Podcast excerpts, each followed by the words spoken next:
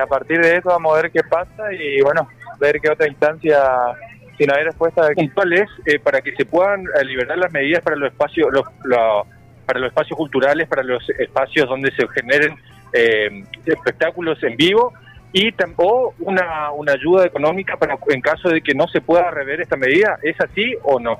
No, directamente es eh, que revean la medida que están tomando con los espacios cuidados, espacios culturales, ¿no? Porque realmente meterlo todo en una misma bolsa no, no hace ilógico, ¿no? Que es equilibrado. ¿Se espera que comience el fuerte de la concentración para el resto de la mañana? Sí, igual, solamente como aclaramos, es una sentada solamente, ¿no? no algo masivo, no queríamos que sea algo masivo todavía. Sí, en otra instancia vamos sí a convocar a todo el sector cultural correntino y bueno, ahí sí va a ser un, en formato marcha, ¿no? Hoy solamente es un acompañamiento a la gente que va a entregar ahí la nota. Muchísimas gracias. Dale, muchas gracias. Bueno, eso ya nos explicaba eh, Chucky, para la, perspectiva para el resto del día, ¿no? Claro, y este también, bueno, eh, estamos en fin de semana, viernes, se supone que es eh, los días, los tres días al menos donde más fuerte se trabaja en ese, en ese sector, y estamos hablando de trabajadores que, eh, que intentan vivir sobre todo del arte, la mayoría lamentablemente aquí en Corrientes no lo hace exclusivamente del arte, de lo que le gusta, sino que tiene un trabajo este, a doble a doble turno, digamos, para, poder, para después poder dedicarse a lo que realmente le gusta, a lo que realmente eh, nos, a lo que más nos aporta, ¿no es cierto?, desde la cultura, desde el arte, a todos como, como sociedad. Y decime, Darío, ¿hay alguna, hay alguna este, revisión ahí de cuántas personas son las que se ven afectadas directamente por estas medidas ahora que tomó la municipalidad? No tendría ese número, che, no tendría. Te lo, te lo voy a pasar en el momento que pueda averiguar algo, ¿no? Sí, sí, sí. Pero son varios este, los que ya están llegando ahí, muchos referentes también del ámbito artístico, este, que, que sus voces, digamos, también representan a, muchos emergentes en todo caso, que están apareciendo y que cómo cuesta, cómo cuesta surgir y, y, poder sostener una propuesta distinta y vivir de eso justamente aquí en la, en la ciudad, ¿no? Totalmente, totalmente. Hay otra cuestión que nos planteaba Ana Pereira Combra, que es actriz, eh, y específicamente en la, cuestión del teatro es que no hubo mucho apoyo económico durante la pandemia desde el sector municipal y desde la provincia. Sí recibieron financiaciones a nivel nacional, pero desde el Instituto Nacional del Teatro que, eh, por ejemplo, les compró las obras para incluirla en el catálogo nacional eh, pero lo que reclamaban ellas es que, por ejemplo, ahora, como decía uno, se, se lavan las manos, pero no, no, no aplicaron políticas de apoyo al sector cultural durante la pandemia. Sí, sí, es así totalmente como lo explicabas vos. El Instituto Nacional de del Teatro ha hecho un arduo trabajo por el mantenimiento de las salas, porque recordemos que esas salas son espacios que deben pagar impuestos, que deben hacer el mantenimiento constante no y que no se podían al no haber funciones no se podían hacer de fondos fondos propios. Por lo que el Instituto Nacional de Teatro ha hecho este este esfuerzo por llevar adelante incluso tratar de, pasar toda la virtualidad para poder llegar a hacer una eh, digamos una tener obtener una remuneración económica que les dé un sustento hecho que por ahí para el teatrero es más más difícil o más reacio eh, llegar a eso, ¿no? Porque hay un, tienen un concepto de lo que es la magia o el sentimiento de la presencialidad ante eh, la virtualidad. Entonces, eh, a través del Instituto Nacional de Teatro, algo pudieron mantener la sala, no los no así los trabajadores, porque los en los trabajadores se incluyen iluminadores, sonidistas, técnicos, mantenimiento que tienen que tienen cada una de las salas, ¿no? Claro, son también muchos gastos fijos y variables que tienen este, las propuestas artísticas, las propuestas escénicas que se realizan eh, y en general o no muchas veces se llegan a cubrir incluso los costos porque la digamos la, propuesta siempre es eh, propagar, difundir el arte, la cultura antes que este digamos lucrar. En todo caso esto nos decía eh, Chucky, el otro día que hablábamos, eh, distinto al caso de otros tipos de locales, por ejemplo, nocturnos o, gastronómicos, donde, donde claro, el, el fin es, es otro, ¿no? Claro, totalmente, totalmente de acuerdo. Bueno, Darío, esperamos entonces a ver cómo, cómo avanza esto. La sentada entonces está prevista para media mañana cuando eh, haya bastante concentración de, de, artistas y de referentes. La idea es estar ahí sentados, no piensan marchar eh, por el centro de la ciudad, sino solamente quedarse ahí enfrente de la municipalidad, ¿no? Presentar una nota, quedarse uh -huh. frente a la municipalidad para visibilizar su situación y, obvio, repito lo que nos decía nuevamente Chucky, no hacer esto masivo aún, en caso de no Claro. ser, eh, no ser eh, exactamente o que no ser, no ser atendidos, si se piensa ya en una marcha o en algo un poco más más, más masivo. Claro. Ahora en este momento es presentación de la nota eh, en frente a, para- a las autoridades municipales. ¿No va a estar cortado, interrumpido el tránsito ahí? No está cortado, no está interrumpido. En un, pr- en un primer momento la policía fue la que estaba averiguando si tenían que cortar el tránsito o no. No fue, no fue esto hecho, no, no llevaron a- adelante el corte del tránsito de ninguna manera. Claro. Bueno, Darío, este, estamos en contacto. Cualquier novedad, gracias por la comunicación. No hay por qué, seguimos en contacto, que tengan un lindo día. Igualmente. Ahí estaba Darío Ramírez desde 25 de mayo y Mendoza frente a la municipalidad, sentada de artistas eh, reclamando justamente por las medidas que adoptó la municipalidad para restringir los eventos culturales en la ciudad. Por otra parte, ayer la Cruz Roja, la filial de Corrientes, retomó eh, los testeos rápidos de VIH que se van a continuar a partir de ahora todos los jueves desde las 19 hasta las 21, o sea, en el horario habitual y el día habitual que se realizaba antes de la pandemia. Pero el año pasado no lo pudieron retomar, siempre más o menos comienzan en cada año por marzo o abril, pero durante el lapso en que comenzó la pandemia hasta ahora Ah, no, se pudo retomar, entonces recién lo retomaron ayer Ajá. y va a continuar, aseguraron desde la Cruz Roja, eh, todos los jueves de 19 a 21. Esto es ahí en la sede de la Cruz Roja. Sí, que no me acuerdo la dirección. Eh, no sí, busco. Bolívar, este, Bolívar casi salta. Ahí está la, la Cruz Roja filial Corrientes. Son las 9 y 2 de la mañana en la República Argentina. Quédate con nosotros. Ya tenemos más entrevistas, más música y más sin aportes por la Mega 98.1. Acá nadie se salva solo. La cultura tampoco. Las siguientes empresas bancan este medio. Somos Mega. 98.1.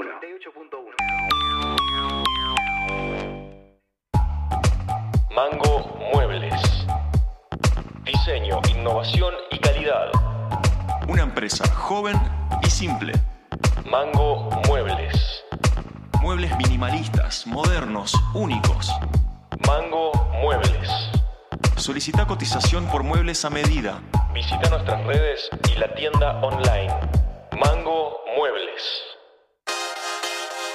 ¿Qué estás esperando? Conectate hoy y empezá a disfrutar vos también la experiencia Giga. Pedí tu pack con internet o televisión desde solo 900 pesos y comenzá a disfrutar el mejor entretenimiento, los mejores beneficios y todos los sorteos que tenemos para vos. Ingresá ahora a www.gigared.com.ar y no te pierdas la oportunidad de vivir la experiencia Giga. Consulta bases y condiciones en www.gigared.com.ar. pensando siempre en ofrecerte lo mejor. Este otoño nos renovamos. Nos mudamos a un nuevo local. Visítanos próximamente en Córdoba 981. Sucursal Corrientes. Fama, marroquinería. Somos parte de tus paseos, salidas y viajes. Somos parte de tu vida. Seguinos en Facebook e Instagram. Arroba Fama Marroquinería. O escribinos al WhatsApp 3624 92 77 96. 3624 92 78 12. Fama.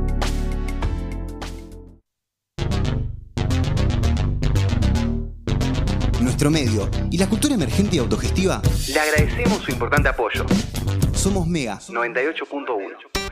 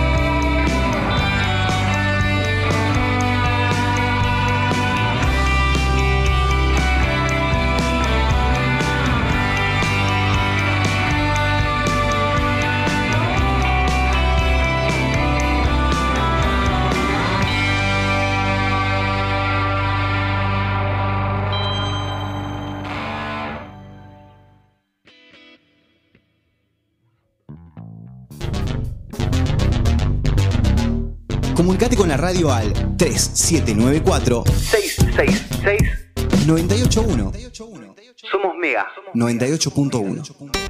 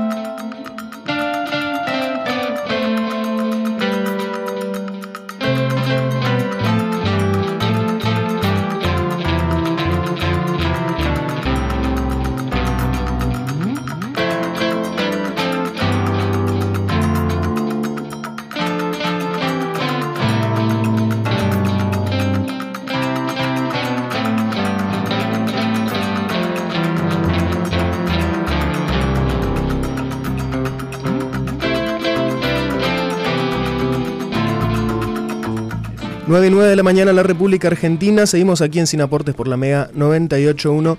Estamos en comunicación telefónica con el diputado nacional por el Frente de Todos, eh, Pitín Aragón. Muy buenos días, Aragón, ¿cómo estás? Desde Sin Aportes te saludamos Iván y Diego. Buenos días para ustedes y para todos los oyentes. ¿Cómo le va? Muy bien, muy bien. Eh, Cristian Pitín Aragón, diputado nacional. Eh, bueno, eh, recién hablábamos, antes que nada, quizás eh, tema fuera de la agenda política, digamos, hablábamos recién con Darío, nuestro movilero, que estaba frente a la municipalidad, donde se está haciendo una sentada de artistas por las medidas eh, que tomó la municipalidad de la capital respecto a eventos culturales, eventos nocturnos. ¿Qué, qué opinión le merecen estas medidas que se tomó aquí a nivel local?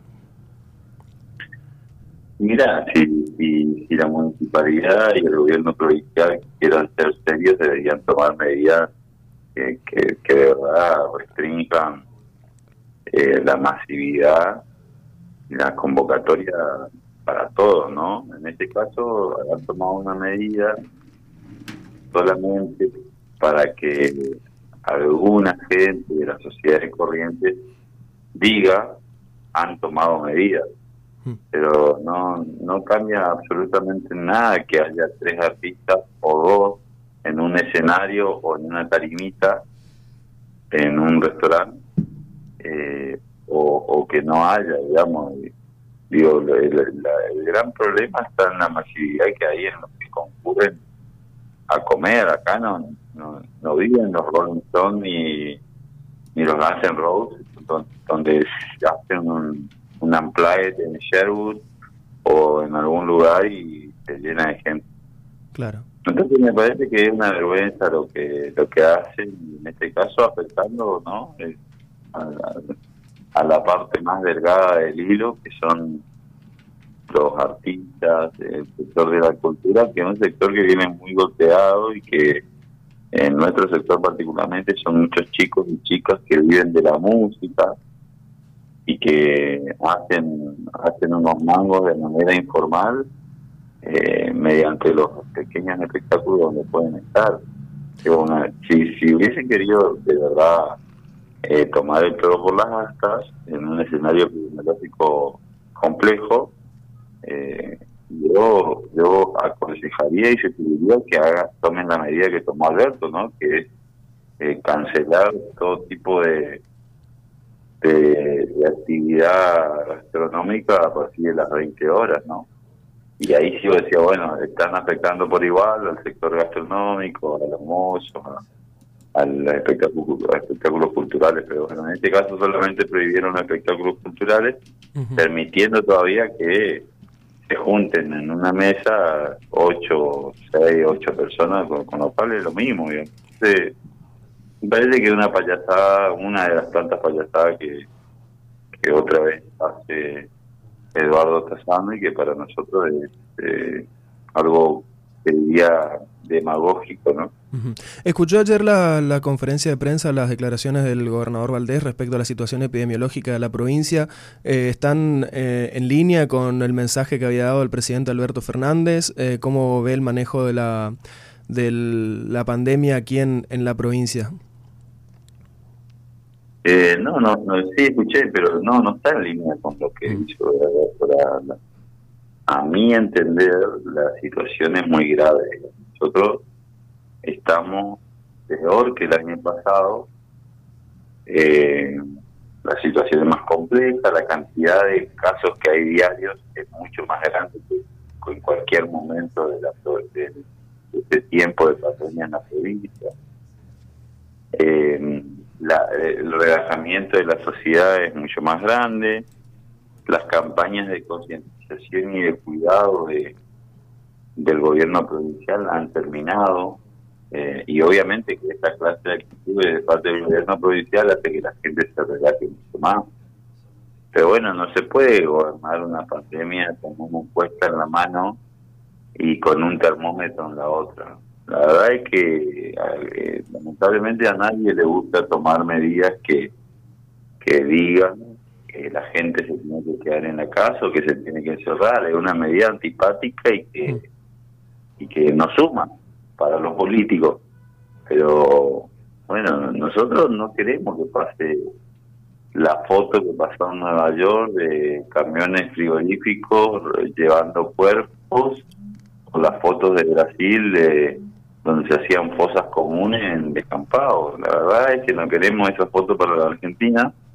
Hasta ahora no han pasado y queremos evitar que esto pase. Pero bueno, hay gobernadores que están en actitud de, de, de rebeldía, pero porque se acercan las elecciones. Entonces Gustavo Valdés dice, yo no me voy a comer el costo político de encerrar a la gente, así que que, que viva la pepa y vamos a tomar dos o tres medidas que para que la gente crea que estamos tomando medidas. Es como, como, como, much- como muchas de otras conferencias que él hizo cuando salían los memes eh, fase 1 con gusto a fase 2, pero que parece fase 3, una cosa así, ¿no? Como que no, no, no, no hay un criterio concreto. Y Pero bueno, no sé. respecto al, al año electoral, justamente que, que se refería recién, ya estamos ah, pr- promediando abril, en un, menos de un mes ya debería comenzar oficialmente la, la campaña electoral y todavía eh, no hay bueno definición fija de la fecha de las elecciones provinciales, pero tampoco un tema que este, implica a todos los partidos a nivel nacional es qué se va a hacer con las PASO. ¿Cuál es su posición respecto a esto? ¿Se deberían suspender, postergar, revisar definitivamente si valen la pena o no las PASO? Yo siempre pensé que las PASO son un instrumento interesante y que han servido a muchos de nosotros, a muchos de los partidos y los frentes políticos para dirimir su- sus aspiraciones internas. Eh, con lo cual, en ese sentido, me parece que son herramientas que fortalecen la democracia. Así que, en mi criterio, las pasos tienen que estar. Y hoy por hoy lo que se evalúa legislativamente es que haya pasos y que lo que podamos hacer es extender la fecha de las pasos a septiembre, un mes, y las generales a, a noviembre sería un mes, es decir, correr un mes todo. Así que yo creo que pasos van a haber rondando septiembre y generales van a haber rondando noviembre. ¿Y qué tan distinta puede ser la situación de agosto a septiembre? Eh, digamos, epidemiológicamente hablando, como para justificar mover eh, la fecha. Y mira, la, experiencia indica que en, la dinámica de una epidemia como esta, eh, se modifica de, de semana a semana. Así que en el caso de que se haga de esa manera, yo creo que, y, y además teniéndolo con mucha anticipación, es decir, lo estamos hablando desde ya, yo creo que, que pueden modificar mucho. Eh, Agosto todavía es un mes donde se tienen temperaturas frías, septiembre ya no. Entonces me parece que puede haber, puede, puede cambiar la cuestión de la pandemia de un mes a otro.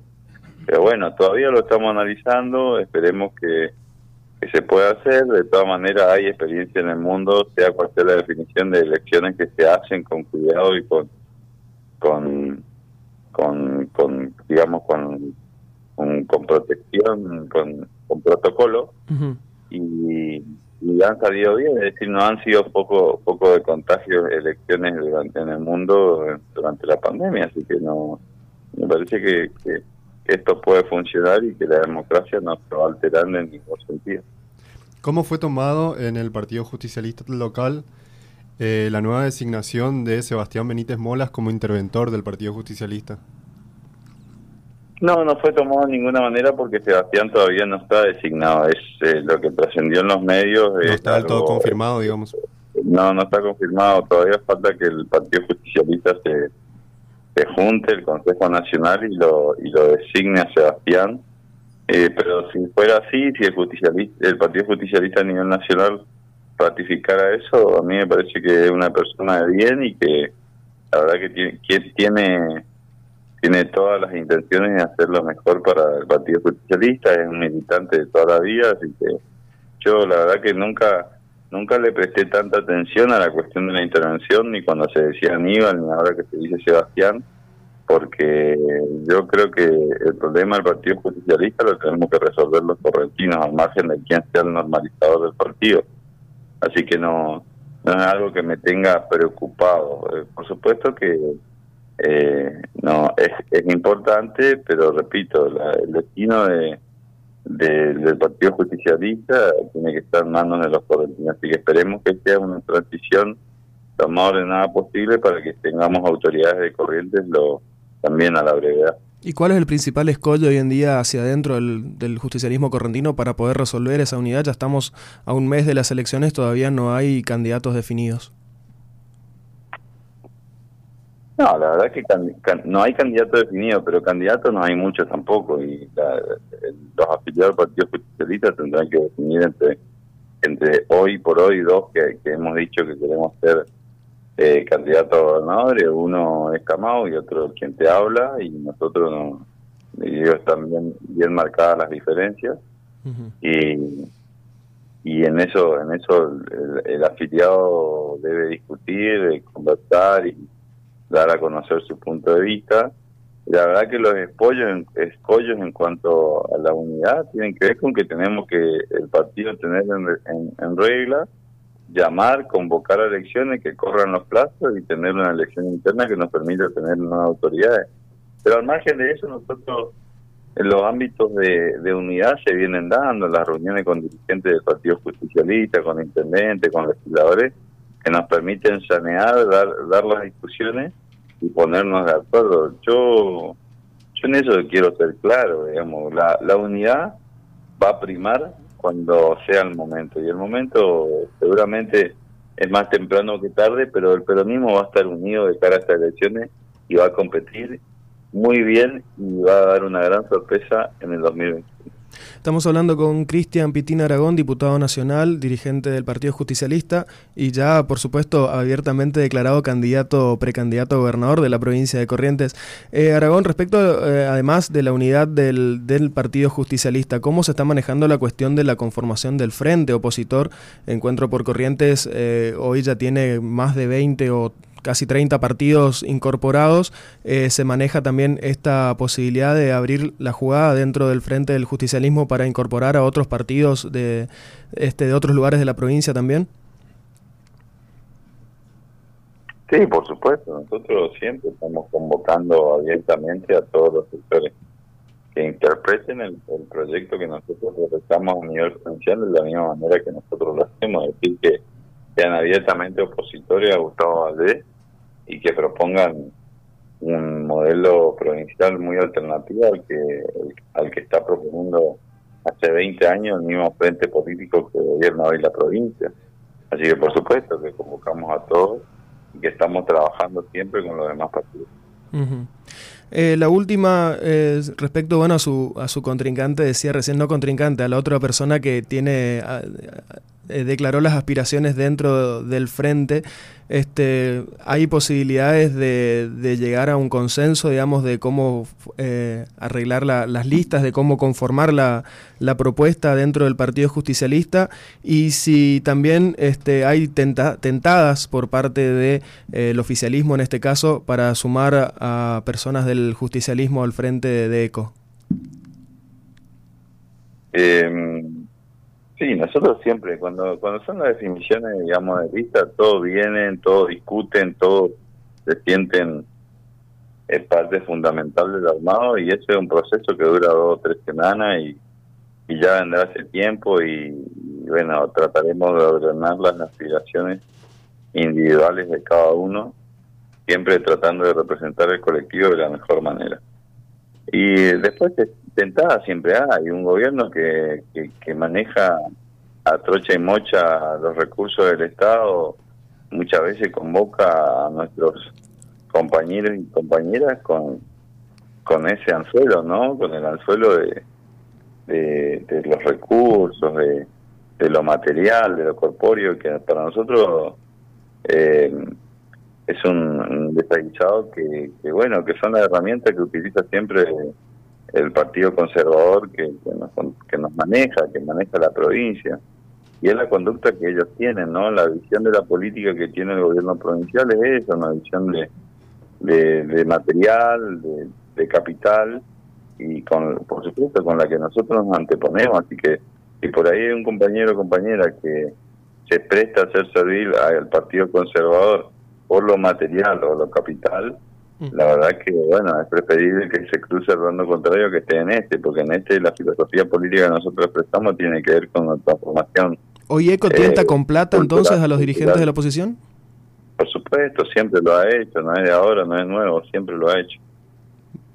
Muy bien. Eh, Cristian Aragón, muchísimas gracias por... José, Crist... José Aragón, perdón, Cristian le dije, me estoy equivocando, ¿verdad? Cristian es mi hermano. Perdón, estaba la confusión. José Pitín Aragón, muchísimas gracias por, por el tiempo, por la paciencia y este por habernos atendido. Dale, un abrazo, que tengan buen día. Gracias, igualmente. Eh, perdón, qué, qué furcio olvidable. Eh, ahí estaba José Pitín Aragón, diputado nacional por el Partido Justicialista y ya precandidato, por supuesto, anunciado del de justicialismo correntino a gobernador de la provincia. Continúan las, eh, las deliberaciones hacia adentro del justicialismo, pero lo cierto es que estamos a poco menos de un mes para que comience formalmente la campaña. Eh, un oficialismo que nunca dejó de estar en campaña, esto siempre sucede con los oficialismos, ¿no es cierto?